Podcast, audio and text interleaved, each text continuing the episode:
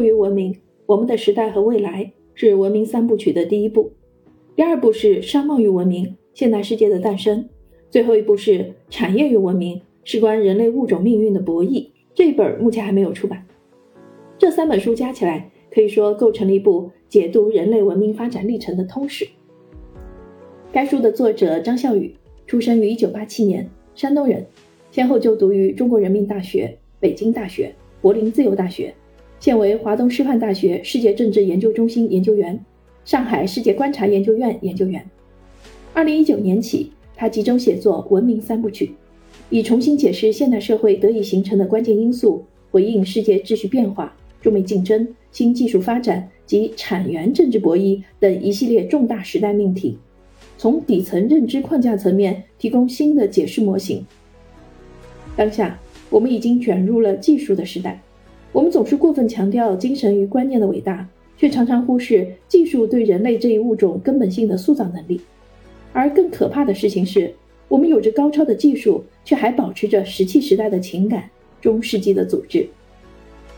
比如以下这些问题，你有没有想过？为什么说火枪的发明彻底改变了人类的命运和历史走向？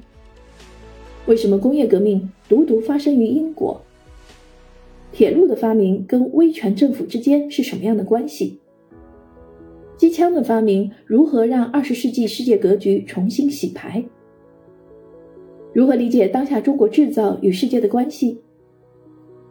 为什么说在技术性社会中人人平等，但技术专家却比其他人更平等？这是进入技术社会必然发生的事情吗？而以上就是《技术与文明》一书着力论述的，以技术驱动为视角，从几千年历史长河中筛选出十四个关键历史时刻，洞察人类社会不可逆转的命运走向。实际上，《技术文明》与其说是一部技术史的梳理，不如说是一部与人文、历史与社会科学思考者的对话。撕裂了人文社科思考者曾经关心与熟悉的历史叙事外层，它涉及的都是耳熟能详、老生常谈的大问题。然而，作者力所能及的提供了新的角度。作者关心的不是技术发展本身的脉络，而是一些影响人类历史走向最重大事件背后发挥着隐秘作用的技术力量。比如，中国先秦时代的大一统必然是一个影响人类历史走向的大事件。它背后有怎样的技术驱动机制？新教改革与自由思想的传播当然关乎现代社会的诞生，技术又怎样在其中决定着关联者的生死时速？现代资产阶级革命牵涉到国家政体与结构的根本变化，但这在何种意义上又是由关键技术进步引发的链式反应？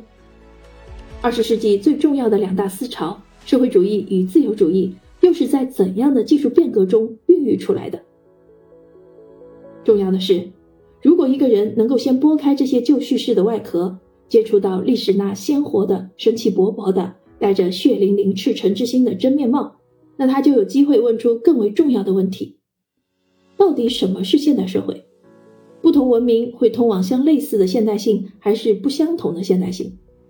现代性是伪命题吗？关于现代社会的不同理解，会撕裂这个世界吗？然而。这个问题不可能在技术领域得到全盘解答。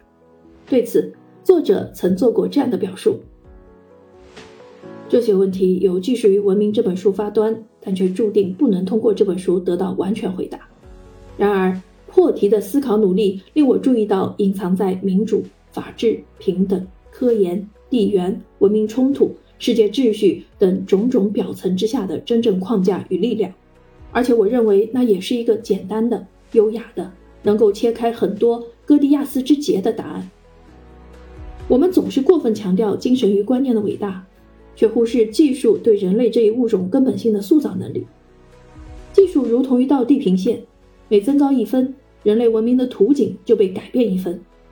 如今，技术把我们带到了一个从未想象过的运行规模和层面，世界正在发生缓慢而坚定的转变。无论是古代的伟大思想家。还是近代的启蒙运动先驱，从未有人明确告诉我们该如何组织社会，如何与技术的力量共存，一切只能由我们自己摸索。